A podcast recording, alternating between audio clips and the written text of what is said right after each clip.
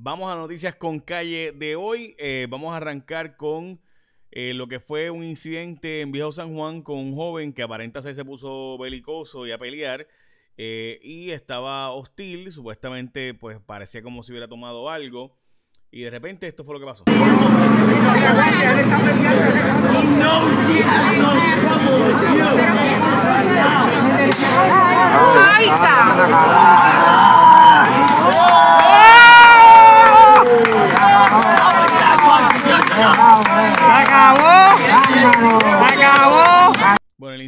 pues fue básicamente eh, arrestado este sujeto y fue llevado ante las autoridades. También ayer Abel Nazario estuvo haciendo un bingo. Está, recuerde que Abel Nazario, el exalcalde eh, y ex candidato a presidir el Senado contra Tomás Rivera Chats, pues no le fue muy bien en el caso federal. Quizás en apelación sí le pueda ir bien por unas cosas que discutiremos eventualmente.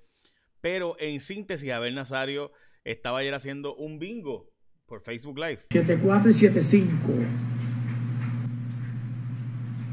El 7 es mío, Carlitos son 10 dólares. Carlitos pagan. Carlitos pagan el 7, son 10. Va por aquí, Juan Marco ya llegó. Ya te los di.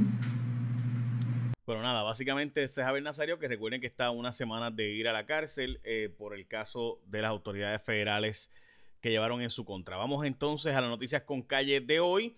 Vamos a arrancar con que en Vietnam eh, eh, hoy es el día de los Estados Unidos que en el 2017 se decidió que va a ser el día de los veteranos de la guerra de Vietnam. Así que si usted conoce un veterano de la guerra de Vietnam, agradezcale por su servicio eh, a la nación, independientemente de usted esté de acuerdo o no. Recuerde que en esa época el ejército no era voluntario.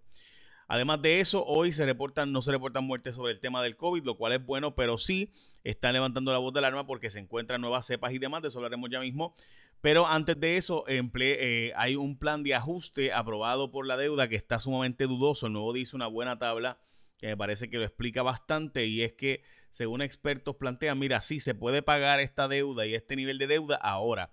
El problema va a ser cuando se acaben estos fondos federales y demás, para el 2029 que se proyecta que quedaríamos en negativo. Así que el gobierno tendría que hacer un montón de cambios ahora para de aquí al 2029, o sea, reducir agencias, reducir municipios, reducir gastos, para de aquí al 2029 poder operar nuevamente el gobierno. Y esa es la pregunta o la duda. La Junta de Control Fiscal está insistiendo en que eh, el contrato de Luma es un contrato que debe continuar. Eh, como ustedes saben, en Puerto Rico pues hay muchas dudas sobre este contrato y han estado todas publicándose.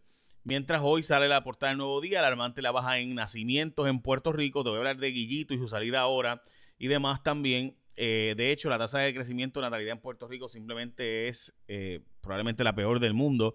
Y no estoy diciéndolo de forma exagerada, eso es la, ¿verdad? los datos, vamos a enseñarlos ya mismo. Eh, también retoman la discusión sobre la reforma laboral, que hay un proyecto para ver si se enmienda la reforma laboral y tenemos un solo sistema ¿verdad? legal entre Estados Unidos, o, eh, perdón, en, Puerto Rico. Eh, aquí se ha planteado traer como un sistema parecido al de Estados Unidos, un sistema laissez-faire, como le dicen allá, eh, donde básicamente employment at will, el, tú trabajas hasta que el patrón le dé la gana, te puede votar y no hay ningún tipo de repercusión sobre eso. Así que esa es la portada del periódico El Nuevo Día, de alarma de baja, baja, nacimientos y la del vocero, pues, la de la reforma laboral. nunca se nos escucha, hasta la gente de Vieques y Culebra se tira a la calle. Hoy hay una noticia que me parece bien importante y es esto de eh, Lautier está planteando que solo 250 de los 4.400 empleados de la Autoridad de Energía Eléctrica eh, han decidido entrar a trabajar con Luma. Eso significa que si los empleados de Lautier deciden no entrar a trabajar con Luma, pasarían al gobierno central. Ya estamos hablando de que en el gobierno central entonces tendría ahora pagársele los sueldos y beneficios. Eh, Así que, ¿qué vamos a hacer con esos 4.000 empleados si deciden quedarse en el gobierno? Porque la ley establece que no pueden ser despedidos si no entran a Luma, sino que pasarían al gobierno central.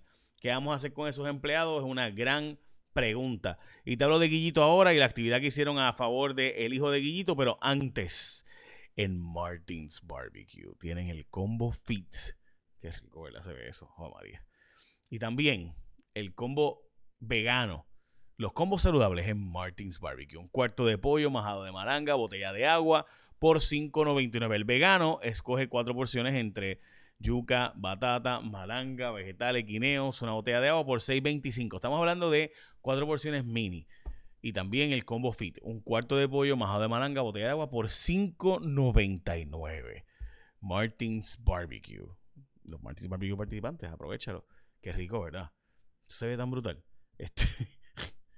Bueno, ya saben, gente, hay que meterle manos. Martins Barbecue, además de que es saludable y todo, para que vean.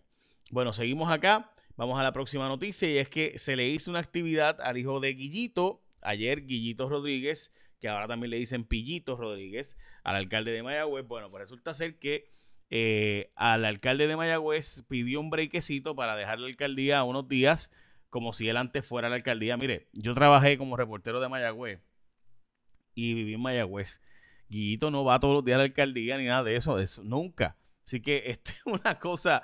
Eh, y curiosamente dejó de alcalde, no dejó al vicealcalde, sino dejó a un sujeto totalmente desconocido en el municipio. Bueno, pues la cosa es que Guillito se quiere coger un break de la alcaldía y curiosamente el mismo día le hace un homenaje en el Club Periodístico La Candelaria a el hijo de el alcalde. No sé si ese es el mensaje de que están con el hijo. Todo el mundo sabe que Guillito hace tiempo, en Mayagüez había hace tiempo una controversia y era si el alcalde iba a ser Charlie Hernández o si iba a ser el hijo del alcalde.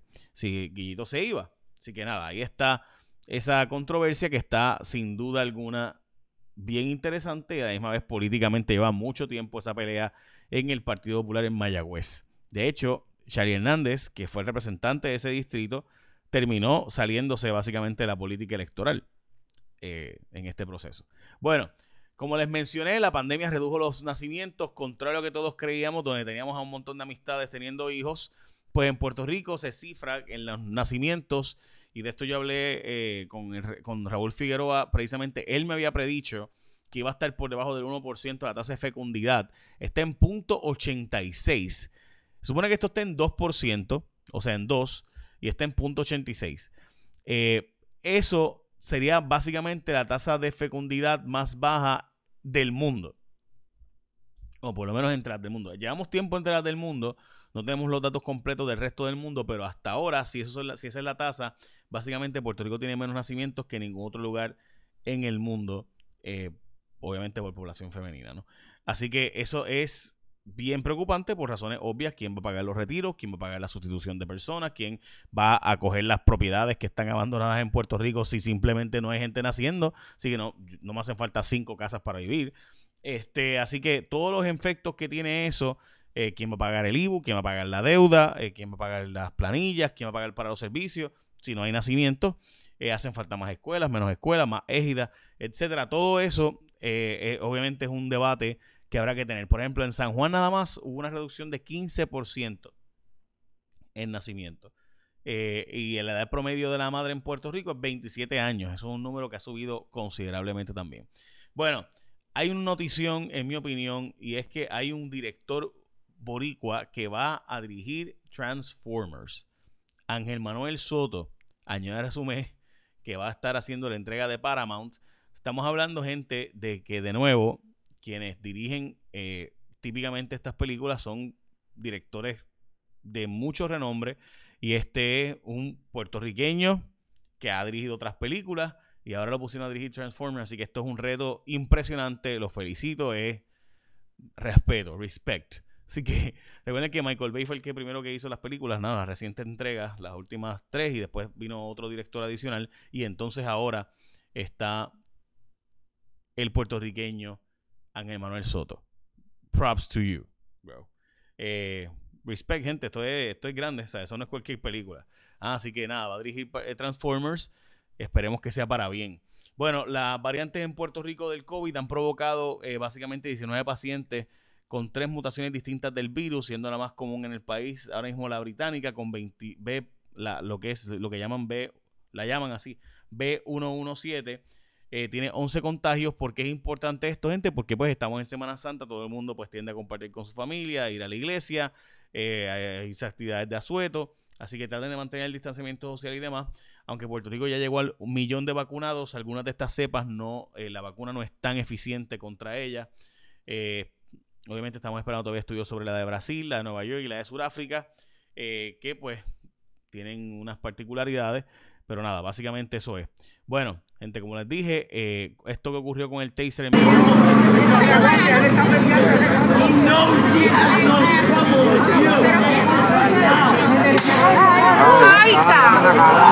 eh,